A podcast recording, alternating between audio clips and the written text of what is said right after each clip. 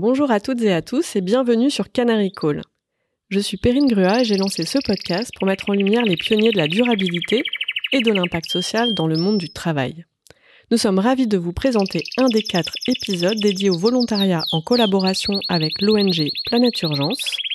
Avec moi, j'ai Amandine Hersan, la directrice générale de Planète Urgence au sein du groupe SOS. Bienvenue Amandine. Merci Perrine. C'est un plaisir de collaborer pour explorer le rôle du volontariat d'entreprise au service de l'impact. Planète Urgence est une association qui existe depuis plus de 20 ans et qui est au service de la préservation des forêts et de la biodiversité. On mène des actions de restauration, du développement des communautés ou de la sensibilisation à l'environnement. Et pour cela, nous nous appuyons notamment sur des volontaires qui s'engagent en congé solidaire. Quand on parle de futur off-work, de réinventer le travail, de réenchanter l'entreprise, le volontariat est un outil clé. Et nous partageons avec euh, Planète Urgence finalement la conviction qu'il est possible de concilier le travail, le bien-être, la collaboration et les valeurs humanistes. Pourquoi choisir? Donc à travers ces quatre euh, épisodes, vous allez faire euh, la rencontre de Clotilde, de Bruno, de Katia et encore de Nicolas qui ont choisi de s'engager dans des missions de volontariat au Bénin, au Cameroun ou au Cambodge via Planète Urgence. Effectivement, chacun de leurs congés solidaires, euh, donc c'est-à-dire un départ sur 15 jours pendant ces congés financés par l'entreprise au service d'une mission à impact, est la preuve que l'engagement peut être extrêmement puissant. Alors restez à l'écoute car chaque semaine, en octobre 2023, nous dévoilerons un nouvel épisode ensemble. Et n'hésitez pas à aller aussi sur le site internet pour découvrir votre propre mission, car plus que jamais, nous avons besoin de toutes les énergies pour dépasser les défis à venir. Bonne lecture et bonne écoute. Bonjour Katia. Bonjour Perrine. Peux-tu te présenter rapidement s'il te plaît? Oui, je m'appelle Katia Oueladi, je suis consultante en comptabilité immobilière chez Mazar et j'habite à Paris. et donc tu es partie deux fois en mission de volontariat, une fois au Cameroun, une fois au Togo. Est-ce que tu peux nous raconter qu'est-ce qui t'a poussé en fait à partir la première fois déjà au Cameroun? Oui, effectivement, je suis partie deux fois en mission de volontariat grâce à Maza. La première fois, je suis allée au Cameroun parce que je me suis dit que c'était une opportunité de contribuer au développement de l'économie du Cameroun. Qui est ton pays? Qui est mon pays d'origine, effectivement. Donc, du coup, j'ai voulu apporter une, un plus à, voilà, à la construction de mon pays. Et ensuite, euh, j'ai été bouleversée par les conditions de vie euh, des bénéficiaires de ma formation, de la formation que j'ai animée. Est-ce que tu as fait une formation de quoi au Cameroun? J'ai fait une formation en planification stratégique et élaboration d'un budget de trésorerie. Hmm. Ouais. Et donc, du coup, suite euh, à cette expérience-là, j'ai compris que je, je devais en faire plus et j'ai donc décidé de repartir pour une deuxième mission au Togo. Et donc là, tu viens juste de rentrer, c'est tout frais. Oui, ça fait un mois que je suis de retour en France. Donc là, tu fais ta rentrée chez Mazar en France, mais en arrivant de cette mission qui doit être assez marquante, dans quel état d'esprit euh, Est-ce que ta tête est encore là-bas? Est-ce que comment ça te ça te touche? Euh, Cette deuxième mission, elle était particulière parce que je n'étais pas dans, j'étais plutôt dans une zone rurale, donc j'étais dans un village au Togo J'étais complètement dépaysée, contrairement au Cameroun où ma mission se trouvait plutôt en ville. Donc, il faut faire la distinction et vous pouvez imaginer que les conditions de vie n'étaient pas les mêmes. Donc, du coup, voilà, au Togo, j'étais dans une, dans un village qu'on appelle Kumakonda et j'étais, je devais, voilà, former les membres des coopératives qui étaient tous des agriculteurs. Donc, sur des sur une mission de gestion administrative. Il faut savoir qu'au Togo, le français n'est pas une langue officielle. Donc, pendant la formation, j'avais un traducteur. Donc, c'était une expérience plutôt particulière. Voilà. Hmm. Et donc, euh, est-ce que tu savais, toi, que ça existait, ces missions-là de volontariat, euh, avant que Mazar te le présente, en fait? Que c'est, c'est ton entreprise qui t'a présenté l'opportunité Honnêtement, non, je savais pas que ça existait. Donc, oui, j'ai découvert grâce à Mazar. Et en tant que jeune professionnel de, Mazar, comment est-ce que cette euh, expérience de volontariat, elle a influencé ou changé ta perspective sur ton propre rôle en fait dans l'entreprise? En tant que jeune professionnel de Mazar, retire énormément euh, d'enseignement de cette expérience, notamment l'adaptation au contexte local, une plus grande patience et une meilleure capacité d'écoute, ces aptitudes qui m'aident à mieux penser à l'esprit d'équipe qui est mis en avant chez Maza. Donc euh, ça nourrit ta pratique professionnelle. Euh, c'est-à-dire que toi, tu es parti euh, dans, dans quel état d'esprit quand tu es parti Tu avais quelle envie en fait? J'avais juste envie d'aller d'aider les gens.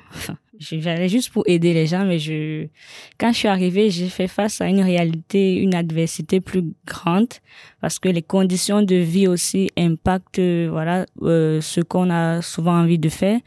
Donc du coup, j'étais dans les conditions plutôt moindres que celles dans lesquelles j'ai l'habitude de, de vivre en France. Donc, du coup, il fallait une forte capacité d'adaptation au milieu. Et aussi, il fallait s'adapter aux personnes qui ont une culture différente. Donc, euh, il y a des mots ou des méthodes à utiliser ou à apprendre pour se faire accepter, pour se faire comprendre. Donc, du coup, c'était tout un apprentissage sur le terrain aussi.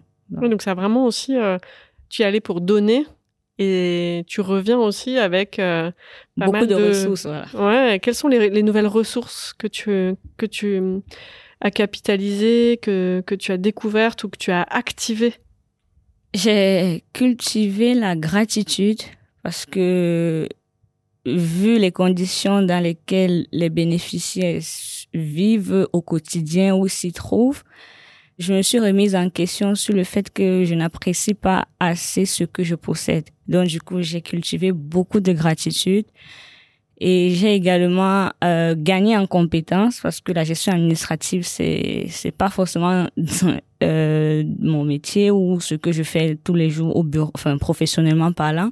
Et du coup, j'ai appris, j'ai dû préparer un support de formation en gestion administrative pour pouvoir transmettre euh, aux bénéficiaires. Donc, j'ai gagné aussi en, en compétences. Voilà. Donc, si je comprends bien, au quotidien, après ça, tu râles moins. Oui, c'est ça.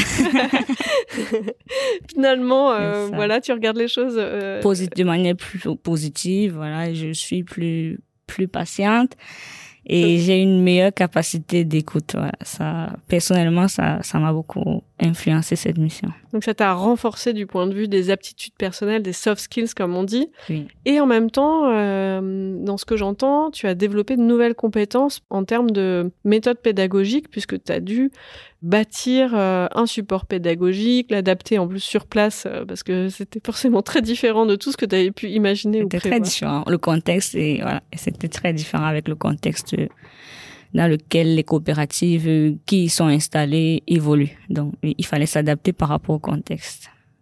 Et alors, en préparant, tu nous as dit que tu étais plutôt quelqu'un finalement d'introverti, de, réservé, et tu as choisi une mission euh, de transmission. Finalement, tu étais sur la scène toute la journée, euh, avec un public différent en plus de celui que tu as l'habitude de, côtoyer. Comment est-ce que tu as fait pour gérer ce défi? Parce que c'est pas facile quand même. Euh, voilà, c'est courageux. Hmm. moi, j'admire. Oui, c'est vrai, c'est pas, c'était pas le plus simple possible. Les personnes introverties, euh, généralement, elles ont besoin de se mettre en retrait, enfin plus régulièrement, mais elles aiment aussi le contact avec les autres et le monde dans lequel elles évoluent. Donc, j'ai pris plaisir à découvrir une nouvelle culture. J'ai dû faire un effort supplémentaire euh, en ce qui concerne le transfert de compétences il fallait trouver la bonne méthode, les mots justes pour se faire comprendre et pour se, pour se faire accepter. Donc du coup, pour moi, c'était une bonne manière de vaincre sa timidité. Voilà, c'était un très bel exercice. Et à quoi ça te sert maintenant aujourd'hui? Parce que euh, finalement, en termes de communication, même de leadership, tu as pu développer de nouvelles choses. Comment, comment est-ce que tu appliques cette expérience maintenant au quotidien? Au quotidien avec cette euh, mission de solidarité internationale, je me mets plus à la place des autres. Parce que généralement, on ne se met pas toujours à la place de, l'autre pour le, enfin, souvent quand tu as une équipe euh, à gérer, enfin, que ce soit des juniors, par exemple, pour mon cas, tu ne te mets pas forcément à la place du junior pour, pour comprendre ce qu'il a fait ou pourquoi il refait la même erreur. Donc, avec cette expérience, tu apprends énormément à te mettre à la place des autres avant de porter une critique ou décider d'un d'une action, voilà de correction, mais voilà, j'apprends à me mettre beaucoup plus à la, à la place des autres, à développer une, une j'ai développé également une meilleure capacité d'écoute et ça me permet d'avancer plus sereinement et surtout positivement avec l'équipe et pas du tout individuellement. Voilà. Donc ça a musclé ton intelligence collective, euh, des compétences de management aussi, au sens embarqué, quasiment avec un peu une, je me permets parce que c'est mon métier, avec une posture coach un peu. Plus que. C'est vrai. Hmm. Le côté humain est beaucoup touché dans, ces, dans, dans une mission de volontariat. Donc, du coup, c'est une aventure humaine. Donc, il faut à chaque fois se laisser transformer, que ce soit émotionnellement que sur le plan des compétences. Voilà. Donc oui, j'ai beaucoup, j'ai beaucoup appris de cette mission sur les deux, sur le plan personnel, surtout. Et c'est une très belle expérience. ouais, c'est ça, c'est qu'il y a, il y a la dimension où finalement tu pars pour donner, pour être utile.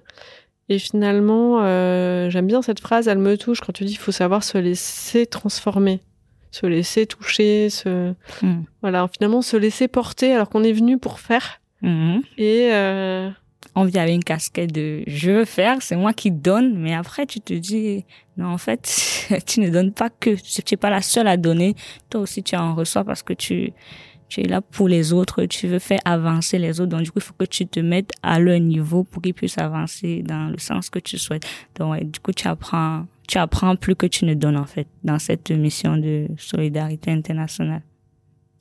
Et qu'est-ce que ça change dans ta relation, dans ton lien avec ton employeur, avec Mazar?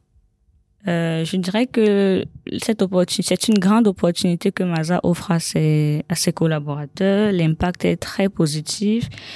C'est un sentiment de fierté, euh, d'appartenance à Mazar qui m'anime à chaque fois, à chaque retour de mission.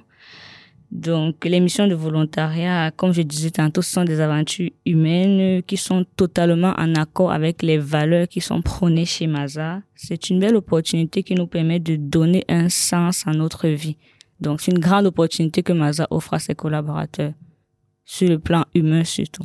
À la lumière de ce que tu as vécu, qu'est-ce que tu donnerais comme conseil à d'autres euh, jeunes professionnels, chez Maza ou ailleurs, qui en fait, envisagent de s'engager dans des missions similaires pour développer leurs compétences, pour contribuer à des initiatives de transmission de compétences Alors, j'encourage les jeunes professionnels, chez Maza ou ailleurs, à réaliser des missions de solidarité internationale. Grâce à ces missions, on comprend que la rémunération n'est pas la seule récompense d'un travail bien accompli, mais que la bienveillance envers autrui ou avec autrui est une source de satisfaction.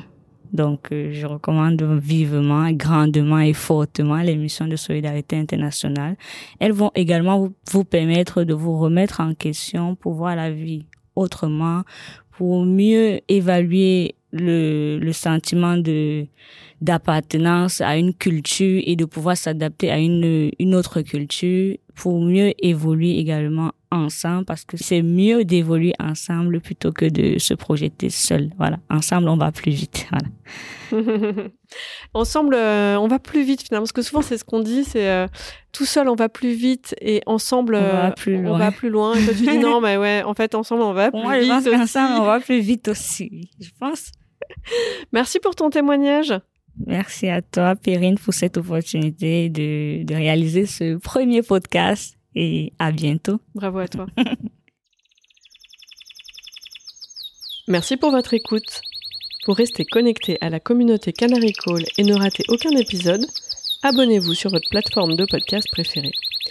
Nous sommes aussi très actifs sur les réseaux sociaux. Rejoignez-nous sur LinkedIn, Twitter, Instagram, YouTube et Facebook pour des contenus exclusifs et des discussions avec les gens qui œuvrent concrètement pour une évolution enthousiasmante de l'entreprise.